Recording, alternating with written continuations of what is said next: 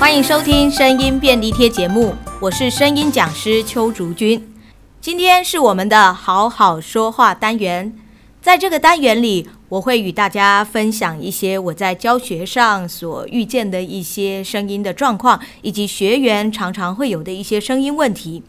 许多学生来找我上课的时候，很常问我的一句话就是：“老师，请问我的声音还有救吗？”这些学生大部分都是因为在说话的时候容易会觉得喉咙痛，或者是讲久了以后声音就容易沙哑。因为对于声音的不了解，所以我们很容易产生一些恐慌，会觉得说是不是我们常常喉咙痛，或者是声音沙哑，我就会声带长茧了。如果我们从运动的角度来看声音沙哑这件事情的话，其实我们如果常常没有运动，或者是运动的姿势不对，我们在剧烈运动之后就很容易会肌肉酸痛。事实上，我们的声带也是类似这样的构造，我们的声带也是肌肉。而且它是两片薄薄的肌肉，所以当你在使用过度或者是用力不当的状态下，你的声带的确也容易会水肿或者是发炎，然后造成你不舒服的状况。因此，呃，目前大部分来找我的学员，几乎都会是讲话讲久了，或者是在说话超过半个小时、一个小时以后，就会声音沙哑，或者是觉得喉咙很痛。大部分都是因为他们长时间扯着脖子在说话。好，那为什么我们会扯着脖子说话呢？因为我们现代人看手机、看电脑，甚至是坐在办公室，就是坐在室内的时间越来越多了，所以我们的身体活动度比较弱。再加上我们又常常会身体前倾，也就是看手机、看电脑的时候，我们都是直接头低下来，而不是用上半身的前倾去低头。因此，在这样状况下，我们的后颈肌肉就很容易酸痛，我们的肩膀也容易会紧绷。造成我们在说话的时候，我们的头是低的。可是头是低的，我们这样不好讲话，声音会这样子卡住，就像我现在这样。所以我们就会把头抬起来，让我们的呼吸道比较畅通。当我们这样子把头抬起来了以后，因为肩膀又很紧绷，所以我们会慢慢慢慢变得越来越抬脖子。我们只要讲话就会抬脖子，尤其是需要对。比较多人说话，或者是在演讲，甚至在视讯的时候，因为我们会觉得我们在跟很多人说话，所以我们就会一直不停地把我们的脖子往前拉，导致我们的声带的部位，也就是我们的脖子肌肉那个地方会过度的紧绷拉紧。当你的声带拉紧的时候，就像是我们冬天在肌肉非常僵硬、非常紧绷的状态下，突然开始运动跑步，你就很容易会受伤，或者是很容易会扭到。当我们在肌肉僵硬的时候说话，大量的说话，或是比较大声的说话，比较用力的说话，那么我们的声带自然也就会水肿或者是发炎。这个就是我们一般人容易声音沙哑，或者是会觉得喉咙不舒服的一个非常重要的主因。因此，每次学员在问我说，诶，到底老师，我的声音还有没有救的时候，我大部分会先请他说一段话，就是会先请他描述他觉得他自己的声音为什么没救，或者是他遇到的一些声音状况。最主要是我要去听他的声音，他的声带的运用方式，还有看他的状态，看他在说话的时候，他是不是有抬脖子或者是肩膀会过度用力的状态。呃，在听声音这一块，我就会去听说。他的声音是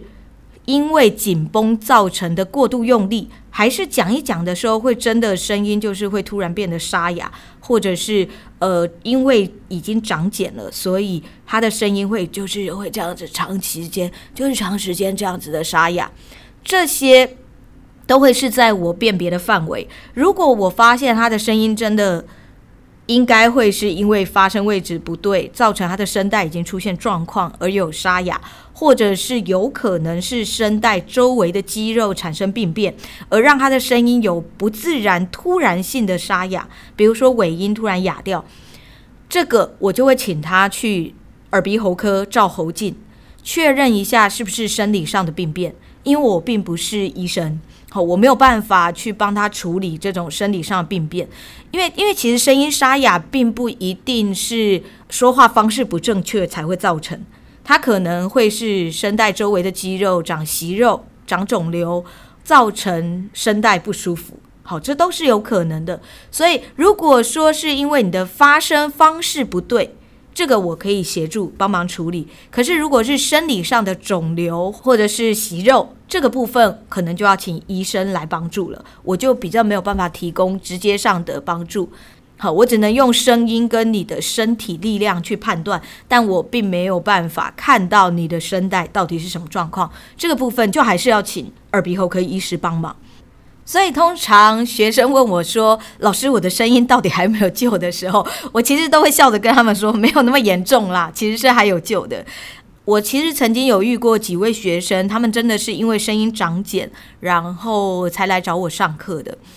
他们会来找我，是因为他们长茧开刀之后又再重新复发。那也有学生问我说，语言治疗是不是也有帮助？当然，当然，因为语言治疗它也是帮助你改善你的说话方式。我的方式会跟语言治疗师不太一样，他们是从医学的方面来帮各位做调整，而我的话，我会是直接从你的身体肌肉的运用去。做调整，因为我的听力跟我的观察度是比较好的，所以我可以给予学生在于身体使用上的一些建议，我是可以帮忙看出状况来的。然后如果不是太严重的，我就可以直接帮你做调整。这个是我在发声课的时候为学生做的。我在发声课其实主要是做两件事，第一就是帮学生找出他说话时候的坏习惯，然后第二主要是帮学生提升他的听力。呃，因为有的时候我们会没有办法知道自己的声音在干嘛，是因为听力没有那么好。我能提供的协助就是，我会引导学生，告诉他们怎么去听他们的声音，什么是好的，什么是容易伤害声带的，让他们尽可能在他们的日常生活中，就是维持在能够让他的声带是比较舒服的状况。好，这个是我能为学生做的。所以，呃，像那些。呃，曾经开过刀，然后再来找我的学生，我其实就是教他们怎么样去放松他们受过伤的声带。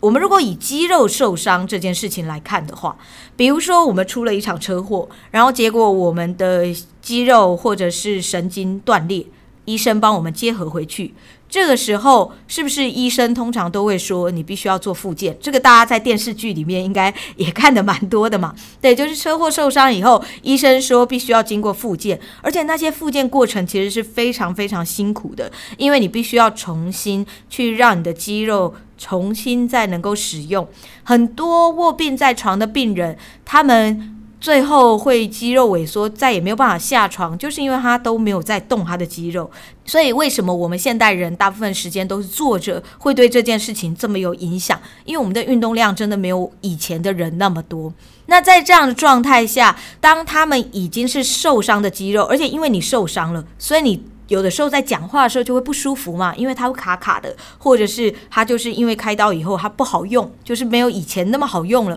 所以我们自然就会过度用力。而我就是在帮助那些学生去找回他们在开刀前或者是在错误使用声音之前的那些肌肉的正确使用方法，让他们回想起以前是怎么样能够轻松的说话的。所以我并不是改变你的说话方式，我只是去帮你在累积了这么多年之后的坏习惯，去帮你。找回你以前在小时候，如果你在婴儿时期，你可以哭一两个小时都没有问题，或者是你在很小很小刚学会说话那个时候，你都可以很大声的喊叫、大声的说话，直到你开始在意别人的时候，然后你的声音才开始容易变小声，或者是变低变哑。说到变低变哑，我也常常会遇到很多人会跟我说：“老师，我是不是因为年纪大了，所以我的声音自然就变低变哑了？”呃，事实上，变低变哑这件事情，当然年纪大了的确也会稍微变低，也会变哑。那是因为我们我们在。年纪大了以后，我们的身体机能本来就会稍微比较退化。可是，如果你有保持良好的饮食习惯、睡眠，甚至于非常好的运动习惯的话，事实上，你的声音一直到八九十岁都不会差到太多。我最喜欢举的例子就是我的姨婆，呃，我的姨婆她在九十几岁的时候都还可以爬梯子上去贴春联，才刚跨进三合院的大门，我们就可以听到他从里屋欢迎我们的声音。他的声音之洪亮的，自从他跌倒了以后，他的声音就变得比较虚弱，然后比较没有那么有元气了。以我自己来说好了，我在。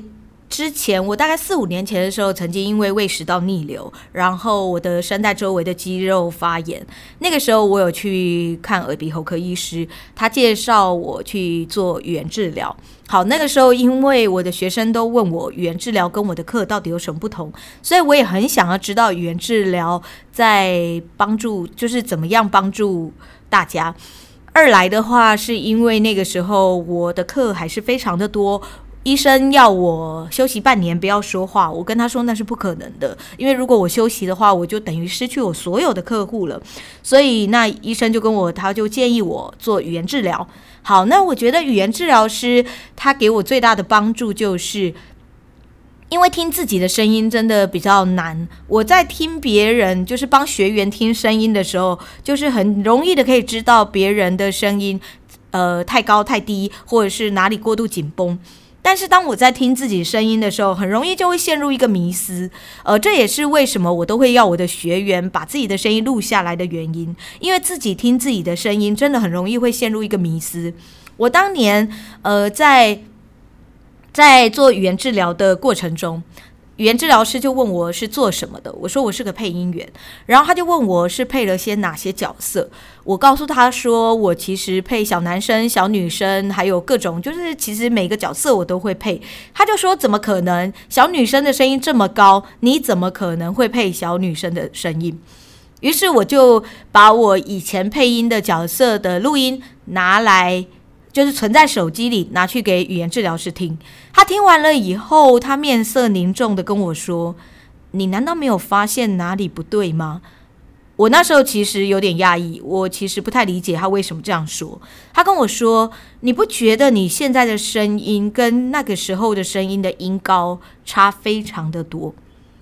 他那天这样跟我说完以后，我回到家，因为我自己有一个蛮好的习惯，就是我从以前到现在，我都会把我所有的练习录音档都会保留下来，而且我会照日期分门别类的做保留跟建档。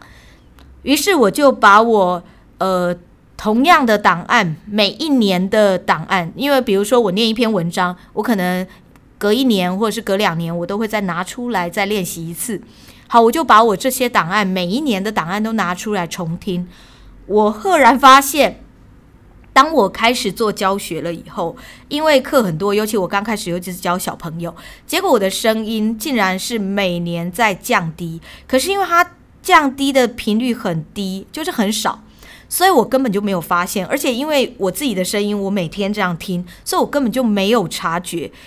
胃食道逆流，它只是一个最后一根稻草。它只是压垮我的最后一根稻草。我后来发现，因为在这五年当中，我课量越来越多，我的休息时间越来越少，然后再加上教小孩，有时候小孩非常非常吵，所以我为了要让他们听到我的声音，我就会扯着脖子大喊。我没有发现，因为我过劳，就是我的声带已经开始疲劳了。然后，因为我为了要让小孩听到我的声音，所以我又大吼，我又扯着脖子大喊，把我的。就是让我的肩膀跟我的脖子变得非常的紧绷，所以我的说话姿势已经完全的跑掉了，我却完全没有发觉。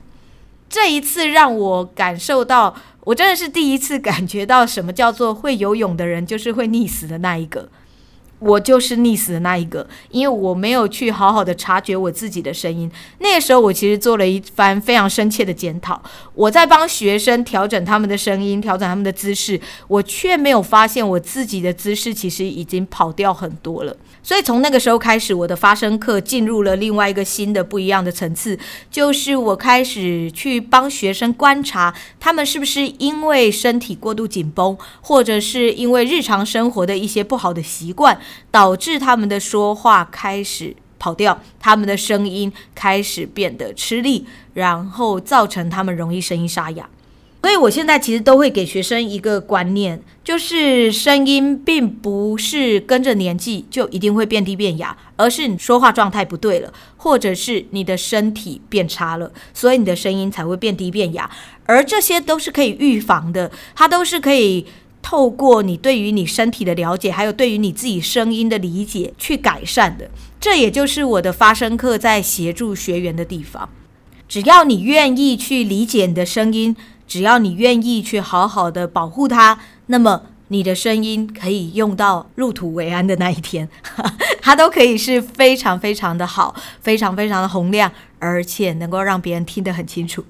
希望你喜欢今天的分享。如果您有任何的声音问题，都欢迎跟我联络。感谢您的收听，我们下次见，拜拜。